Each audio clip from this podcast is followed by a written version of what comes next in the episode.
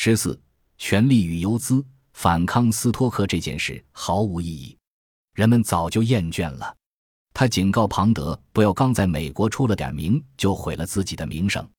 一听到你的自由文学运动，百分之九十九点九的人会立马把它和支持桑格、华盛顿广场、自由恋爱、反康斯托克宣传、节育宣传、社会主义宣传等同起来。一旦被划归到这样的群体之中，你就百口莫辩了。两人日益扩大的分歧是根本性的。奎因偏于现实，而庞德则是个试图把艺术变为权力的理想主义者。意象主义和漩涡主义都是他为消除语言和世界的壁垒所进行的尝试。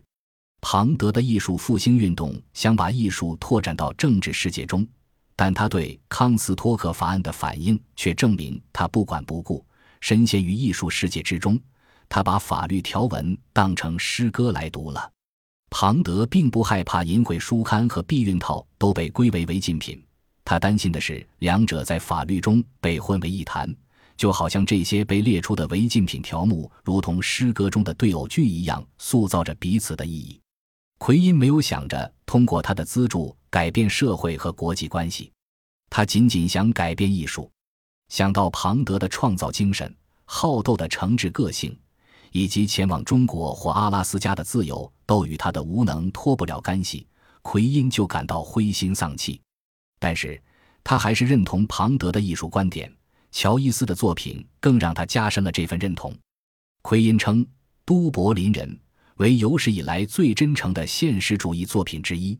一九一七年画像发表时，美国出版商本许布希寄给奎因一本，并称之为激进天才之作。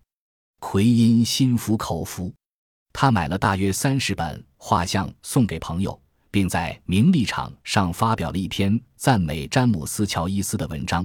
一颗新星在爱尔兰文学界的穹庐上冉冉升起，它是一颗最亮的星。奎因的乔伊斯就是庞德的乔伊斯。他赞扬了这位爱尔兰作家的诚实和创新，赞赏他摒弃了矫饰、修辞和妥协。他甚至一字不差地引用了庞德信中的部分内容。民族纽带使他把对乔伊斯的欣赏变成了关照。奎因是爱尔兰移民的后代，他十分敬爱的母亲是苛刻的一个孤儿，十四岁时坐船来到美国，一九零二年去世。奎因在他过世数周后就去了爱尔兰，那是他第一次造访爱尔兰。对于一个失去了双亲、还剩两个姐姐和一群仆人的男人来说，爱尔兰人都可以算作他的亲人。约翰·奎因又没有子嗣，所以他开始考虑资助一些优秀的爱尔兰作家，这既是遗产又是传承。奎因还怀疑自己将不久于人世。他发现大肠里长了一个恶性肿瘤，需要做手术切除部分结肠。几个月来，只有奎因的助理知道这事儿，但他总得面对现实。他只有四十八岁。我还热爱生活，他写信给庞德说。还可以感受到生活的活力，世界似乎待我不薄，我还不想就此长眠。他立下遗嘱，又把生意上的事安排妥当，这才住进医院。一九一八年三月，他寄给庞德七百五十美元中的尾款，又额外筹集了一亿六百美元的补贴，那是他和三位朋友的资助。他不打算继续扶持小评论了。助理把邮件送到病房。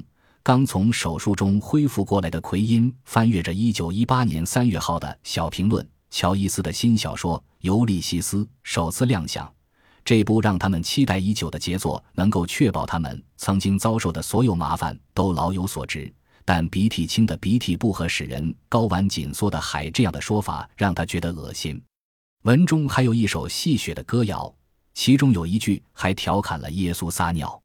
奎因患病所带来的心理负担，大概可以使每一个不雅的细节都变得令他难以忍受。他在病床上口述了一封信，那就是我称为厕所文学、便池艺术的东西，甚至不及规格艺术、纪元艺术、卡巴莱酒吧艺术自重。他可以在不出三十秒的时间里，就让美国任何一个法官或陪审团裁定小评论有罪。第一个审查《尤利西斯》的人是埃兹拉·庞德。奎因住院期间，庞德收到了乔伊斯寄来的小说的第四章，这一章的内容比鼻涕清河使人睾丸紧缩的还要糟糕。利奥波尔德·布鲁姆早晨去了他位于埃克尔斯街的公寓后面的小花园里的厕所，他感到有些沉重、饱满，然后肚肠有些松动。他站起身，松开了裤带，猫向他叫。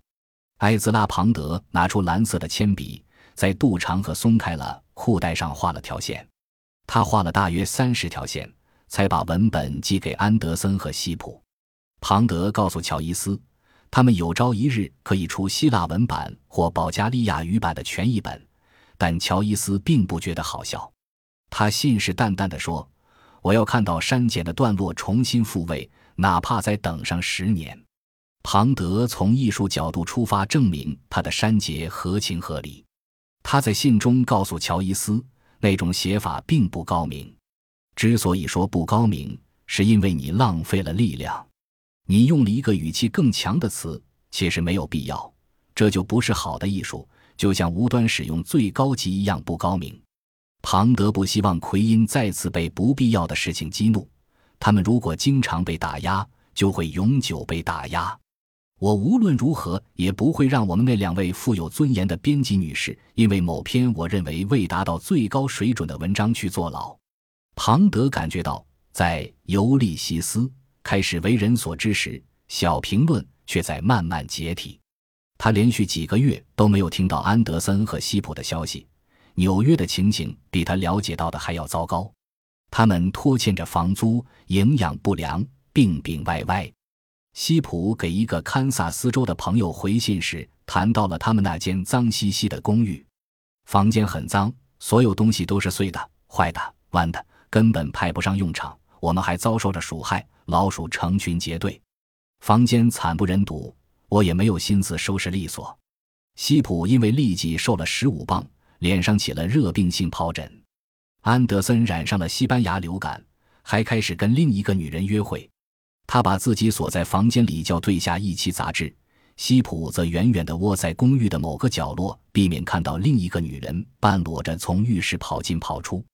西普对恋人朱纳巴恩斯的示好，时而感到兴趣盎然，时而又避之不及。但他心碎不已，甚至有了自杀倾向。小评论的麻烦才刚刚开始。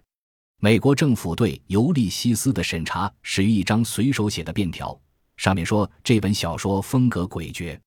一九一九年三月，一期小评论被送到邮政部翻译局里，因为杂志里有好几页法文。翻译局的任务是筛选外文文本，寻找战时犯罪证据。一九一九年，他们还在继续这项工作。审查小评论的官员读了《尤利西斯》，这次连载占了五页篇幅，讲的是利奥波尔德·布鲁姆扶着盲人过马路，心里琢磨着看不见是什么感觉。这位翻译局官员写信向他的主管汇报说：“写《尤利西斯》这东西的人应该被放到玻璃罐里好好观察。”他肯定会搞出一个好玩的展览。这期杂志合乎法律，但这位主管还是决定更详尽地调查一下乔伊斯这个人。他发现小评论一月号实际上有冒犯之嫌，而不仅仅是有点怪异那么简单。利奥波尔德·布鲁姆中午在戴维伯恩的酒吧点了份戈尔贡佐拉奶酪三明治，喝了杯勃艮第酒。酒的味道使他联想到勃艮第阳光下的葡萄。继而回忆起在都柏林郊外的山坡上那明媚的一天，茉莉嘴里含着香子糕亲吻他，他咀嚼着茉莉送到他嘴里的香子糕。豪斯峰高处杜鹃花丛中，一头母山羊正在稳步走过，还叼着葡萄干似的粪粒儿。它藏在野蕨间，发出温暖怀抱中的欢笑声。我狂野地伏在它身上，吻着它眼睛，它的嘴唇。它的伸长的脖子跳动着的，他那修女纱衬衫里面的丰满的女性胸脯，高耸的肥乳头，火热的我伸过舌头去，他吻我，我受吻，毫无保留地委身的他揉弄着我的头发，他接受了吻，又吻我。邮政部通知小评论说，一九一九年一月号从此之后被禁止通过美国邮政系统邮寄。对《尤利西斯》的审查开始于这本小说最典型的爱情场景。因为这一期已经寄送给订阅者了。这项禁令只是一个警告而已。第二次的禁令来得更准时。邮政部通知安德森说，一九一九年五月号正在华盛顿接受审查，来最终裁定《尤利西斯》第九章是否有淫秽、粗俗、猥亵、下流之嫌，是否违反了康斯托克法案。约翰·奎因是唯一能够帮上忙的人，他对乔伊斯越来越欣赏，尽管某些细节让他厌恶，这使他觉得自己不能袖手旁观。奎因花了近一个半小时的时间口授了一份为尤利西斯辩护的案情摘要。拉马尔出于礼貌请求奎因给他时间，让他在周末考虑考虑。星期二上午，奎因听到了这期小评论被禁的消息。奎因准备把违禁的条目列出来寄给庞德，但他无法向年轻的女速记员口述杂志中的违法章节，于是就把他打发走，自己亲自提笔写了封信。列出了各种各样琐碎的反对理由。斯蒂芬·迪达勒斯提到了玷污了世上的犯罪年间的乱伦与受奸，还宣称这是一个精疲力竭的淫妇衰老后在寻觅着神的时代。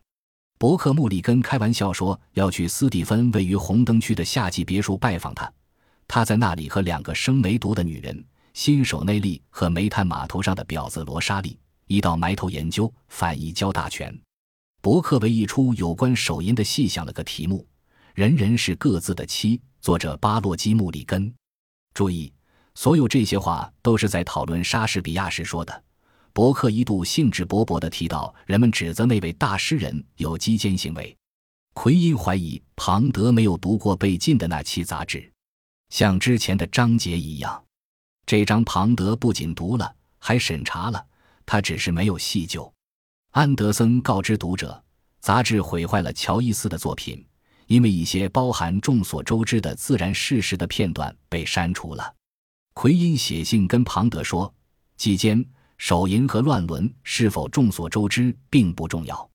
事实上，每天都有人在做拉的事，所以属于众所周知的自然事实，并不是他应该被印在杂志上的理由。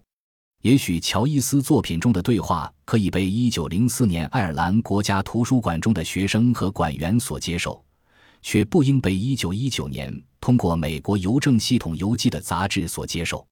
庞德还是采取了恭维的办法。他告诉奎因，奎因写的那封案情摘要是他迄今为止读过的为现实主义文学做出的最精彩的辩护之一。他打算寄给艾略特发表。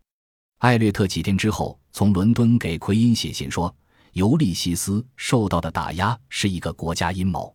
尤利西斯引起异议的部分，在我看来几乎是我读到的最好的文字了。